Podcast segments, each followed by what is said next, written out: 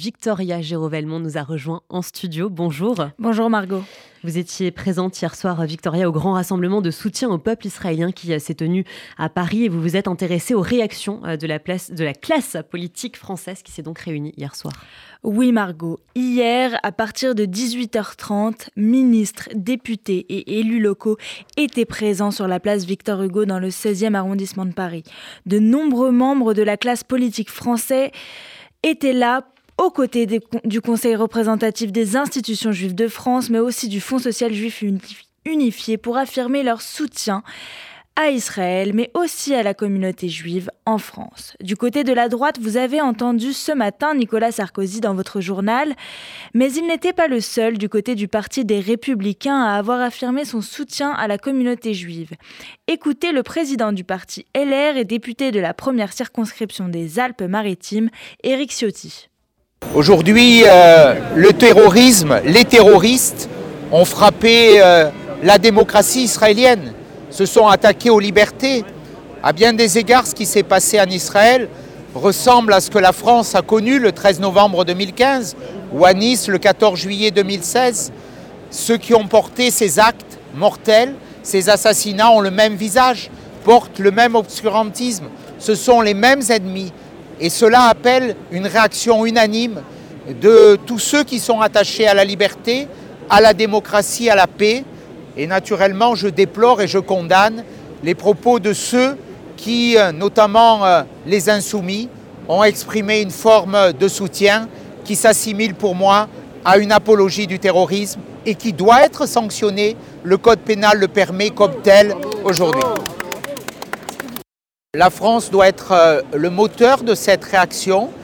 Les députés républicains ont demandé, nous avons déposé dès cet après-midi une résolution pour que la France arrête toute aide au développement à l'autorité palestinienne, une aide qui est détournée pour financer les réseaux terroristes. Et nous demandons aussi, je demande aussi, que ceux qui financent le terrorisme, et notamment l'État qatari, soient également l'objet de sanctions et ne soient pas regardés avec indifférence.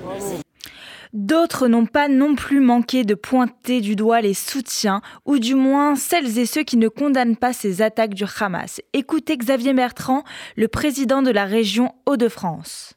Pour montrer la totale solidarité, totale amitié avec Israël, avec l'État d'Israël, avec le peuple d'Israël. Est-ce que vous avez peur pour la communauté juive en France?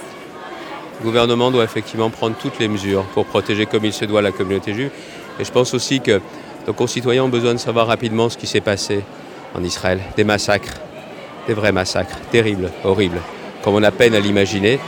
Et il faut voir que tous ceux qui, d'une façon ou d'une autre, sont les soutiens du Hamas ou ne veulent pas condamner le Hamas, se rendent coupables également de complicité, d'apologie du terrorisme, et qu'il faut effectivement les désigner comme tels et les faire condamner comme tels. Du côté du gouvernement, là encore, les ministres se font nombreux. On a alors vu défiler aux côtés des représentants de la communauté juive Olivier Véran, le porte-parole du gouvernement, Charlotte Cobel, la secrétaire d'État chargée de l'enfance, ou encore Bérangère Couillard, la ministre en charge de l'égalité entre les femmes et les hommes et de la lutte contre les discriminations.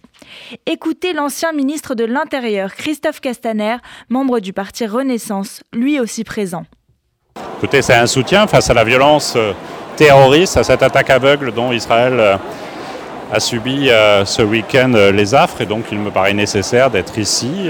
Je l'ai été comme ministre de l'Intérieur, toujours aux côtés de la communauté juive quand elle était attaquée et je le suis comme citoyen aujourd'hui, attaché à la fois à la laïcité, qui est le droit de croire et de ne pas croire que nous devons garantir, et attaché aussi au droit d'Israël de vivre en paix.